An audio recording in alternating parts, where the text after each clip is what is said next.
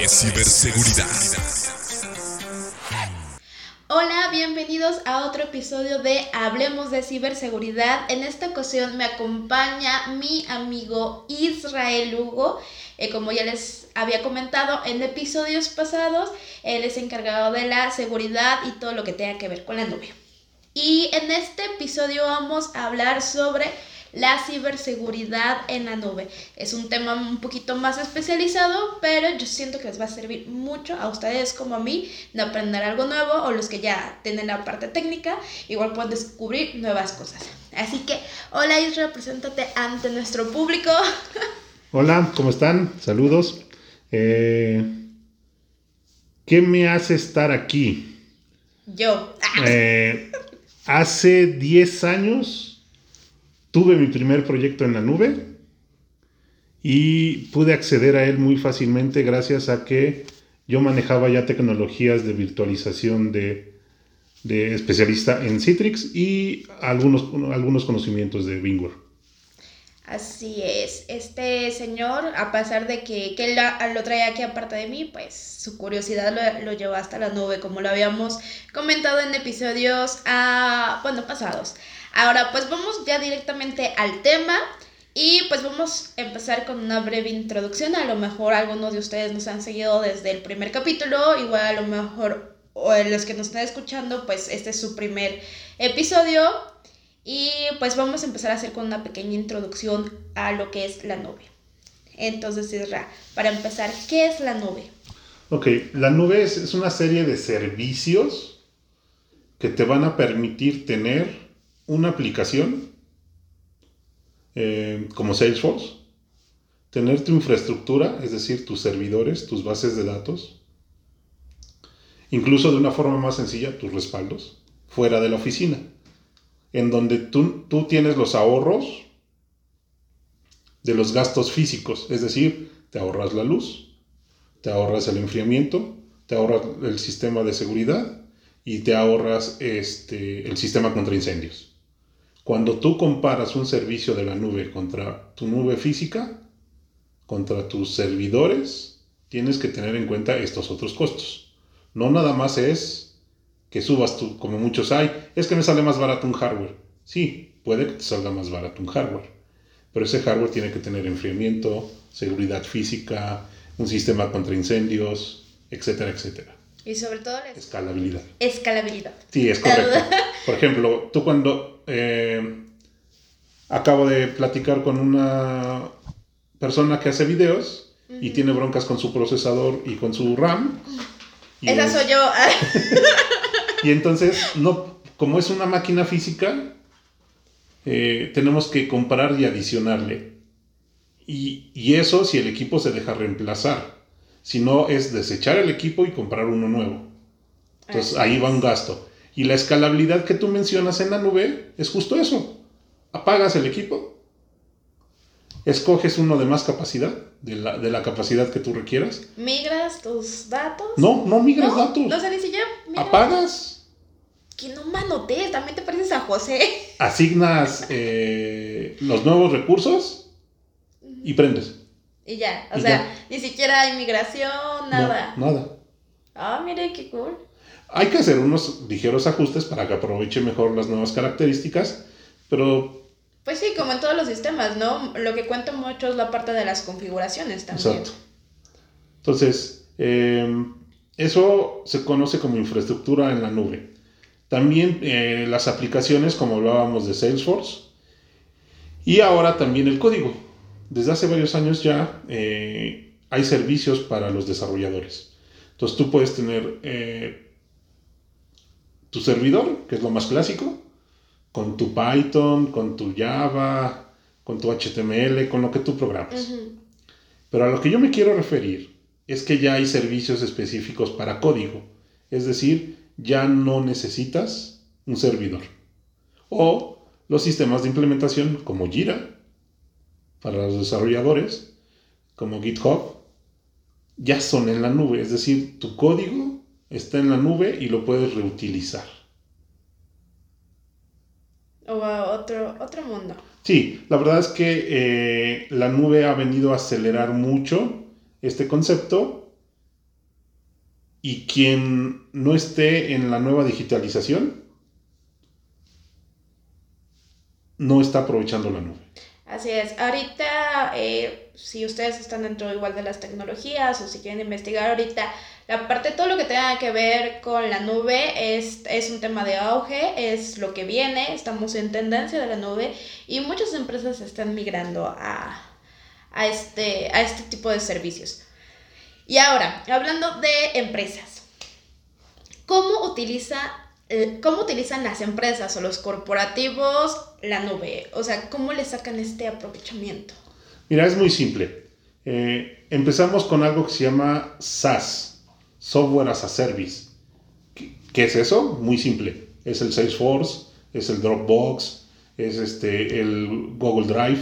Es decir, son servicios que utiliza el empleado o la empresa para almacenar información. El caso de Google Drive, Drive One y este Dropbox. Eh, ¿Qué pasa con Salesforce? Salesforce es una aplicación, entonces la empresa ya no tiene que desarrollar un CRM, simplemente se va a la nube con este Salesforce, con este tipo de aplicación, se da de alta, contrata ya sea mensualizado, anualizado, como depende cómo la compañía de desarrollo de software está ofreciendo su SaaS, y lo empieza a utilizar. Entonces, sí, sí, bueno, muchos, Van, muchos van a decir que el Salesforce es complicado de manejar, pero bueno, esa es otra cuestión, este, porque es muy completo y, hace muchas opciones. Es, es, como si estuviéramos hablando en... Es muy robusto. Es muy robusto, exacto. Hay, pero pueden encontrar otros CRMs más, este, más simples, más sencillos que se ajusten a sus características. Por ejemplo, en nuestra área, un sistema de tickets de atención a clientes. Ya hay eso en la nube, ya hay un SaaS. Nosotros lo tenemos, ¿no? No, el nuestro es, este desarrollo propio. De hecho, la ah. nueva versión que está por salir fue un desarrollo.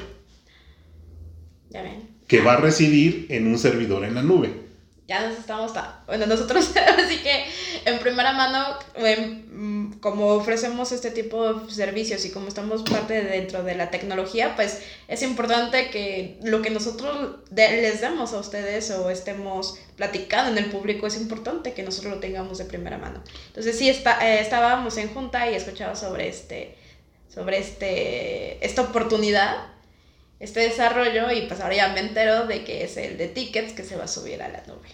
Así es.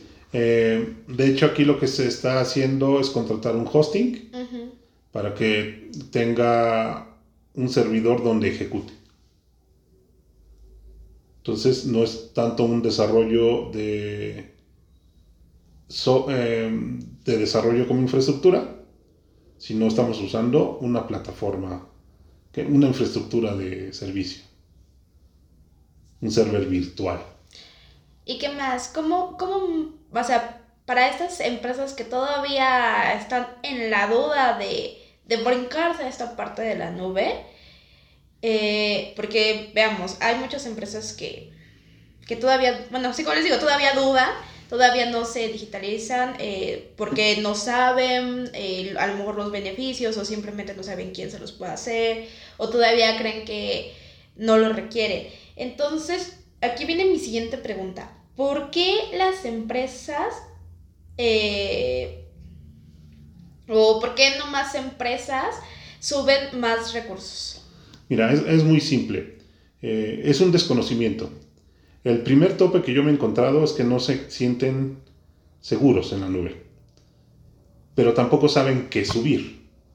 Hace ratito les mencionaba Salesforce y sistemas de almacenamiento, pero por ejemplo en Azure, en Google y en AWS hay servidores con mucho procesador, hay servidores con mucha RAM, hay servidores que pueden tener discos duros muy grandes, hay bases de datos, por ejemplo, una vez este, en un sistema que dimos de alta para una base de datos, para sacar una réplica de una base de datos fue bien simple, nada más fue un checkbox, un clic y save.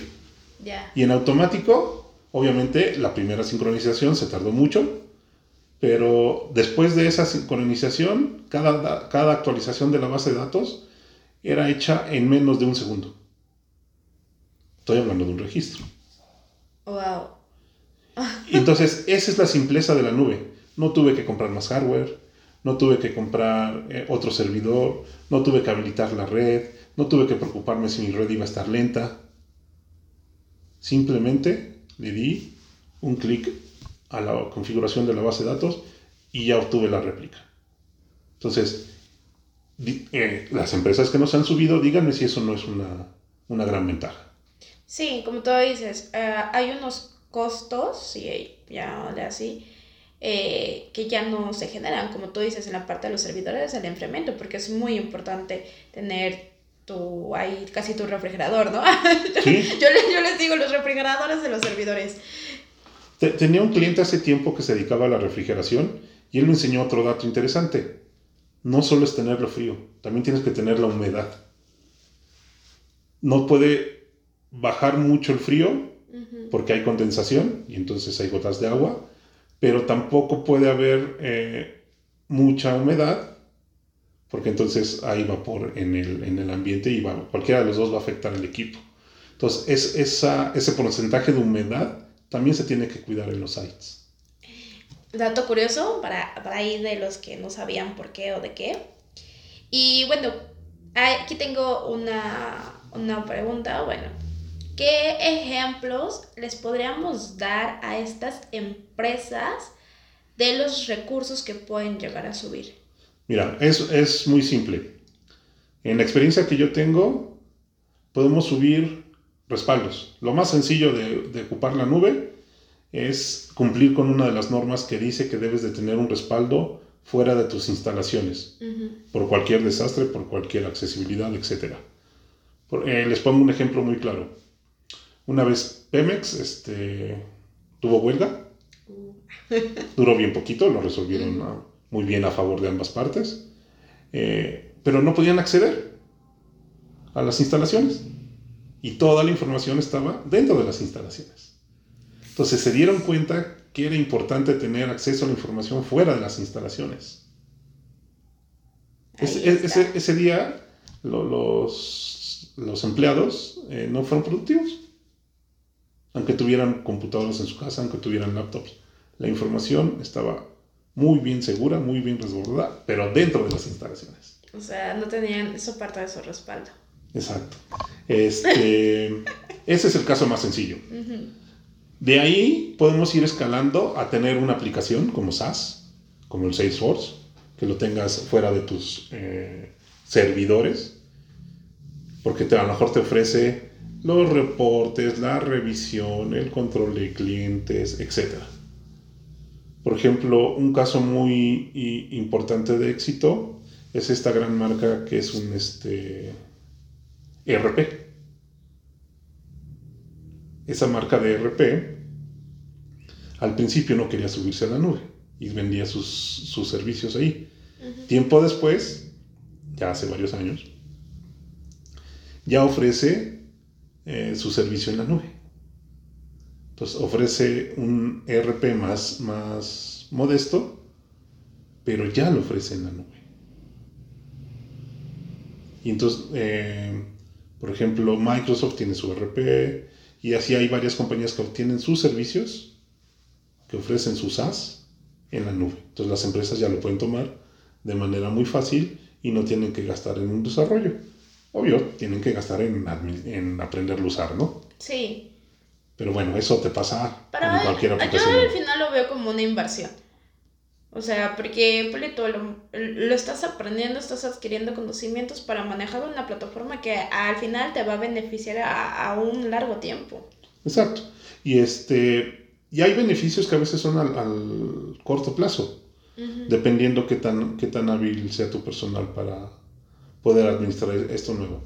Bueno, eh, la siguiente evolución o el siguiente paso puede ser subir un servidor. Es decir, puedes tú tener un servidor para cuando se caiga el de producción. O puedes tener un servidor para la gente de desarrollo, para la gente de testing. Entonces no te va a costar un servidor físico, porque además es un servidor físico que tienes que preparar, tienes que alistar, etc. O tienes que comprar. En el peor de los casos. Y acá en la nube simplemente vas, lo prendes y en la mayoría de los casos solo vas a pagar el tiempo, que estuvo prendido. Sí, dependiendo de también ahí cómo... Exacto, cómo sea el contrato. Cómo sea el contrato, exacto. Con, la, con el proveedor de nube. Bueno, ahí está. O sea, yo sinceramente, o sea, ahora sí que tú lo ves más técnico, más escala, ahora sí que una escala más grande. O sea, yo lo veo tan sencillo en el sentido de, por ejemplo, cuando trabajo con ustedes y que tenemos eh, los catálogos o que tenemos los portafolios o presentaciones que inclusive yo manejo y para no estárselos enviando al correo uno por uno y que después ahí pasan unos días y que ya no lo encuentran de todo el, el correo, lo subo a la nube y nada más les paso el link, ¿no? O ya estamos en esta parte de la eh, conectividad, entonces todos tenemos acceso a una carpeta, entonces nada más ellos entran a la nube y ahí mismo buscan el, el archivo. Ya no tienen que estarme, oye, que me puedes volver a enviar el, el archivo, me puedes volver a enviar el PDF o lo que sea. Eh, ya no, o sea, ya nada más directamente está en la nube, está en tal carpeta. Ya cuando ellos quieran, no tienen que estar buscando entre los miles de correos o, o descargarlo en la computadora y eso también entre descarguita, descarguita de archivo, ya se está consumiendo tu memoria. Entonces, o sea, yo lo veo hasta en la parte más pequeña, ¿no? No, no como ustedes, pero la nube nos, nos hace bien a todos. Y bueno, ahora, ya en esta parte de la introducción, las empresas que todavía dudan, los beneficios de esta, pues ahora sí nos metemos ya a la parte de la seguridad de la nube, ¿no? La ciberseguridad de la nube. ¿Cómo puedes hacer la nube más segura, Isra? Mira, hay varios métodos, hay varias formas.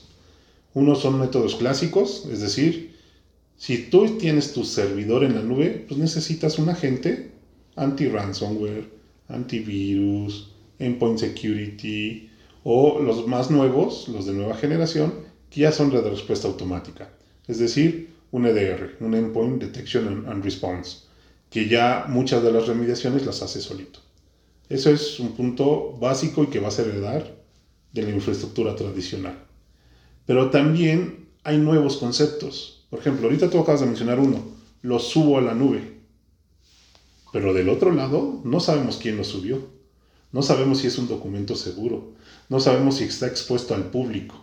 Entonces, debemos de buscar un software que nos dé esas características. Si está abierto, si está cerrado, si tiene permisos, si todo el mundo puede escribir. Sí, eh, quién lo subió. ¿Quién lo subió? Sí, el archivo viene, pues vamos a ver, analizado de, de virus, ¿no?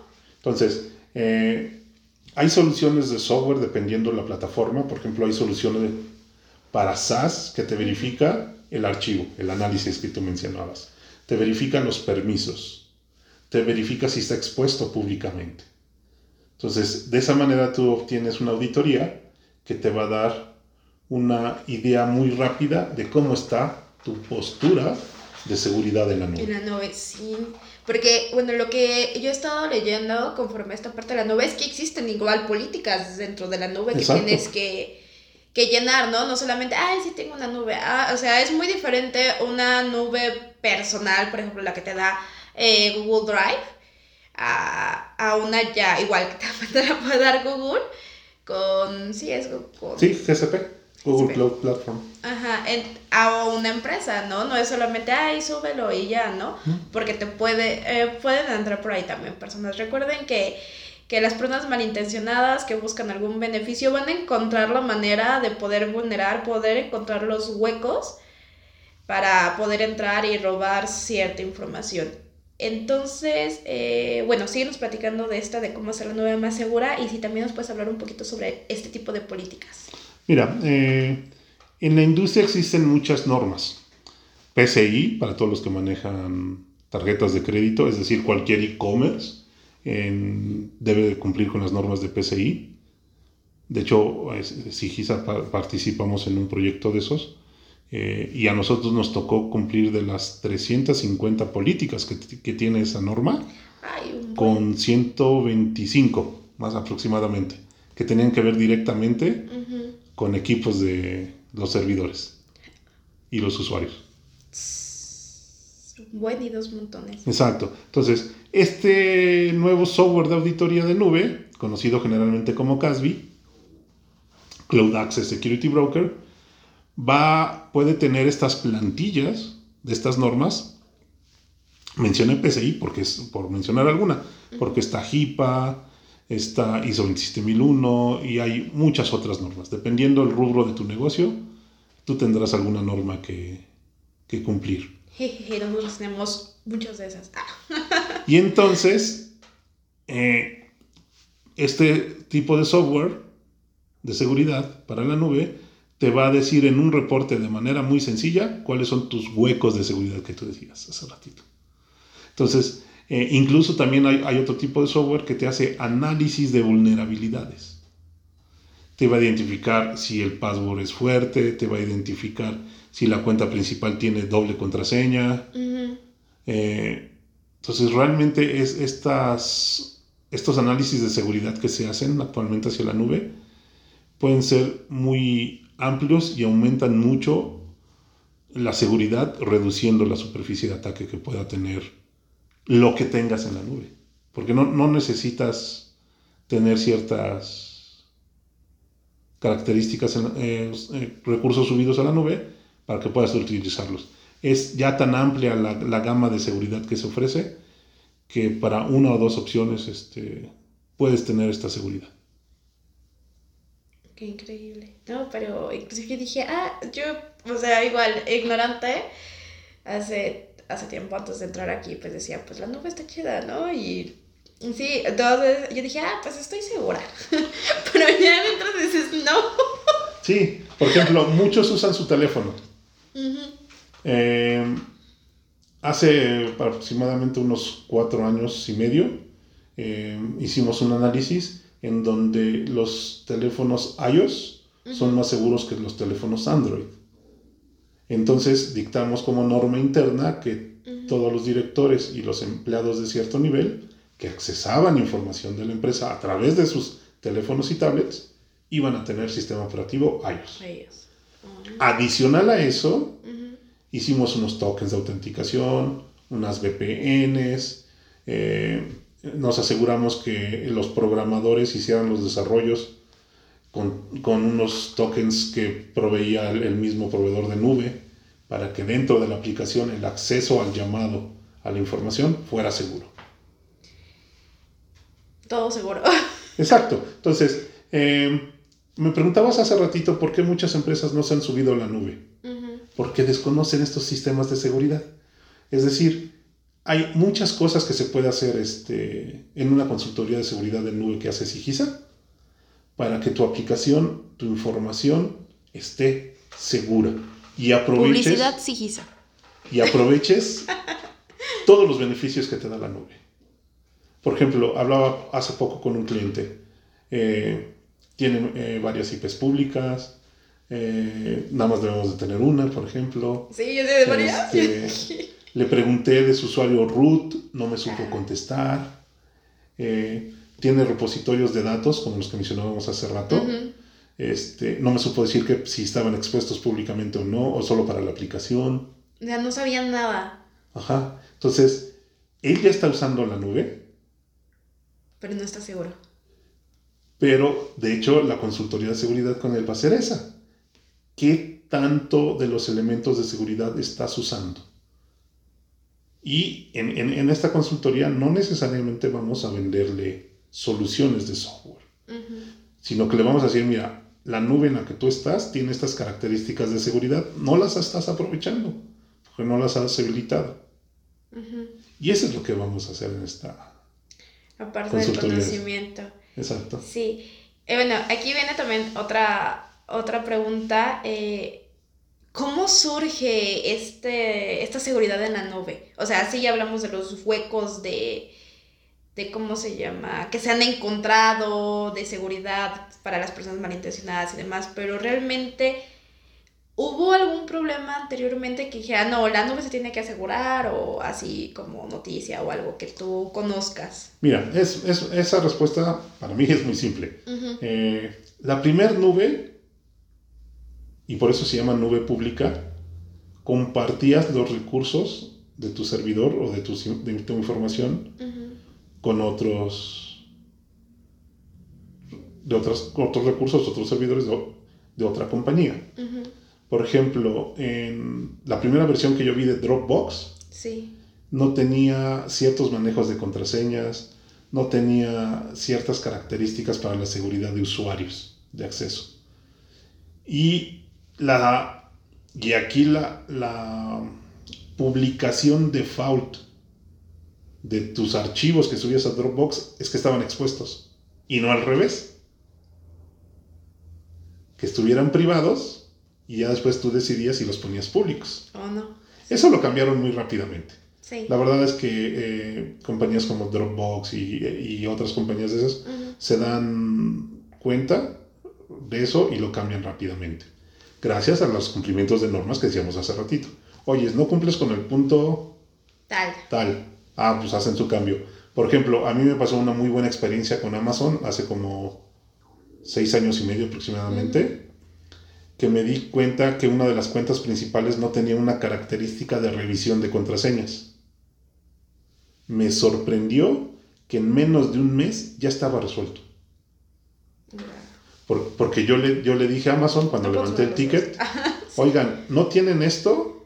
Y no me acuerdo ahorita, de- y es el punto tal de la norma de PCI de contraseñas. Y eso es algo que, si quieres estar en la nube y tienes que tener cumplimiento, y quieres que alguien que tenga que cumplir con la norma de PCI quiera estar en la nube, a la hora que lo auditan, tiene que cumplir con eso. Entonces, es una característica que no podías habilitar o deshabilitar. No existía en, en las características de, lo- de la contraseña de Amazon Web Services. Y en menos de un mes lo resolvieron. Mm, Pues entonces. Volando. Sí, exacto. Entonces, también muchas, muchas veces este, hay que estar consciente que a lo mejor no, no, no tienen todas las características de seguridad que uno desea. Y también hay algo muy, muy importante.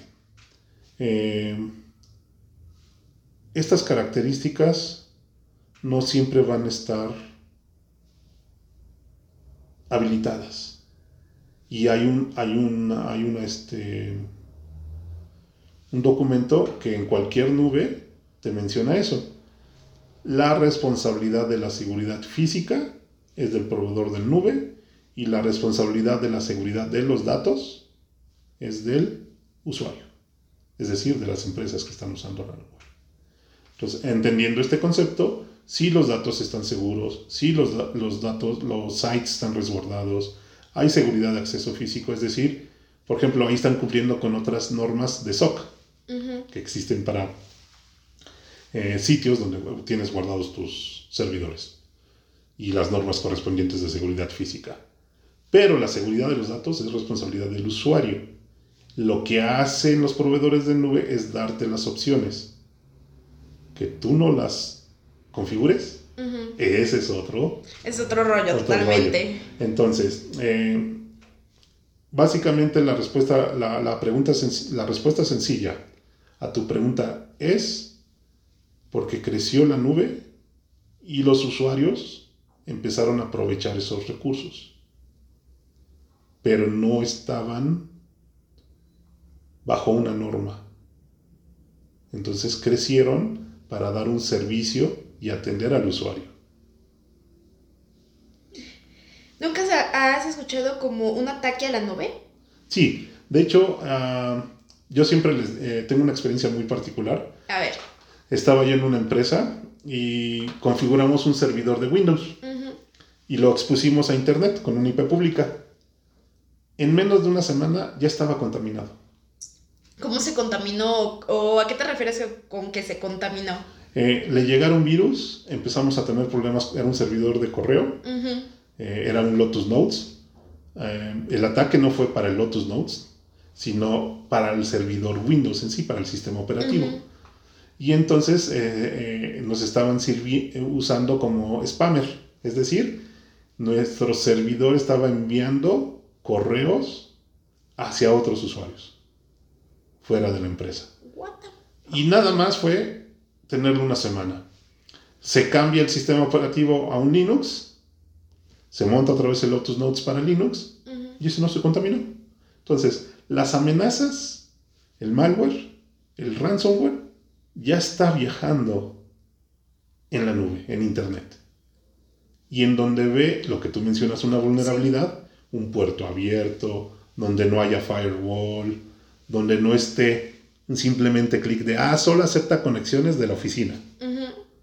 Como acepta conexiones de todo el mundo, todo te puede llegar. Todo te puede llegar. Entonces, lo que hay que estar conscientes es que el malware es como la contaminación en las grandes ciudades. Existe y ahí está. Está viajando por todos lados. Aunque tú no lo veas. Aunque tú no lo veas. Por ejemplo, el caso de la contaminación, pues es muy sencillo. Te alejas de la ciudad y ves la nube gris. Pero aquí en la nube informática no ves esas amenazas. Por ejemplo, tenemos eh, otro caso en donde les llegó ransomware por un disco duro de, de un empleado que tenía en su casa. O sea, ¿cómo? El ransomware estaba alojado como si fuera un caballo de Troya sí. en el disco duro del usuario. El usuario lo tuvo que usar para su trabajo y lo conectó en su equipo. Y se esparció el ransomware a todas las computadoras de la empresa. tremendo. Entonces, gracias a que tenía un, software de endpoint de seguridad, este software es anti-ransomware y lo detectó y lo, y lo, lo detuvo. Ay, por suerte. Pero bueno, ya escuchamos por qué es la nube importante, porque la seguridad de la nube es importante y cumplir con todas las políticas y las normas que, que ésta sugiere. Y pues ya eso nos dio unos ejemplos de, cómo tan rápido también la nube se puede infectar, ¿no? Bueno, ya estamos por finalizar este capítulo. Isra, algo que quieras comentarle a nuestros oyentes, ahora sí que a tus colegas que están en la parte de la nube o de la ciberseguridad. Miren, eh, algo que es bien importante con la nube, afortunadamente he tenido experiencia también en esa parte, junto con Sigisa, es que hemos ayudado a clientes a que el 100% de la aplicación de su negocio esté en la nube. Quiere decir, fue el caso de esos clientes, es que absolutamente todo, menos las computadoras de sus usuarios y del área de, eh, del área de marketing, del área de ventas y sus desarrolladores, este, todo, todo, sus servidores, su e-commerce, sus catálogos, todo está en la nube y todo está seguro. Porque entonces tenemos diferentes categorías de seguridad para cada una de, de las recursos que están en la nube. Sus respaldos están en la nube y encriptados. Sus servidores están seguros. Eh, su código está seguro. Su e-commerce está atrás de un firewall virtual en la nube. Eh, los servidores tienen un agente endpoint de seguridad. El código de los desarrolladores se revisa antes de subirse a la nube. Eh, el repositorio de datos que usa, la, que usa la, la aplicación está seguro, porque hay áreas en donde solo los desarrolladores o solo ciertas personas pueden subir información, pero para todos los demás es, es acceso solo read-only, es decir, solo lectura y no puede haber cambios. Entonces, eh, el 100% en la nube puede estarse de tus recursos puede estar en la nube y puede estar seguro. Así, chicos, que cámbiense la nube. Estamos en tendencia, esto está creciendo y es muy importante, ¿no? La tecnología avanza y nosotros hay que aprovecharla. Bueno, entonces, muchísimas gracias por estar escuchándonos en esta ocasión eh, con esta parte de la nube la, la nube y la ciberseguridad. Muchas gracias Isra por estar aquí con nosotros, explicarnos de este tema. Eh, especialmente yo sigo aprendiendo muchísimo de ustedes, como siempre lo he dicho. Y bueno, para nuestro público, si están curiosos la nube o tienen ganas de cambiarse la parte de la nube de sus empresas y la, pueden meter como una idea inclusive para, sus empresas también, eh, pues aquí estamos. Ahora sí que les dejo nuestra página web, es www.sigisa.mx, ahí nos pueden contactar, tenemos tres servicios de nube, que es el IAS, es el CASB y es el análisis de Dube, por supuesto encabezado por nuestro queridísimo Isra, que es el, el mero jefe de, de Cloud. Y eh, pues también igual tenemos otros servicios, como les hemos mencionado, que principalmente de los más importantes el Firewall y el EDR. Les dejo nuestras redes sociales, los pueden encontrar en Instagram, Facebook o LinkedIn como Sigisa. En YouTube como Sigisa, perdón, como Sigisa Ciberseguridad. Y pues nuestro podcast lo pueden escuchar por Spotify, eh, Google Podcast, Apple Podcast y eh, otros, otros más. como Sigisa y otras nubes. como Sigisa hablemos de ciberseguridad. Entonces, a nosotros, a Israel y a mí nos encanta andar en las nubes y pues también se los compartimos también. Andan en las nubes con nosotros. Muchas gracias por escucharnos y nos vemos en el siguiente episodio. Bye. Hasta luego. Hablemos de ciberseguridad.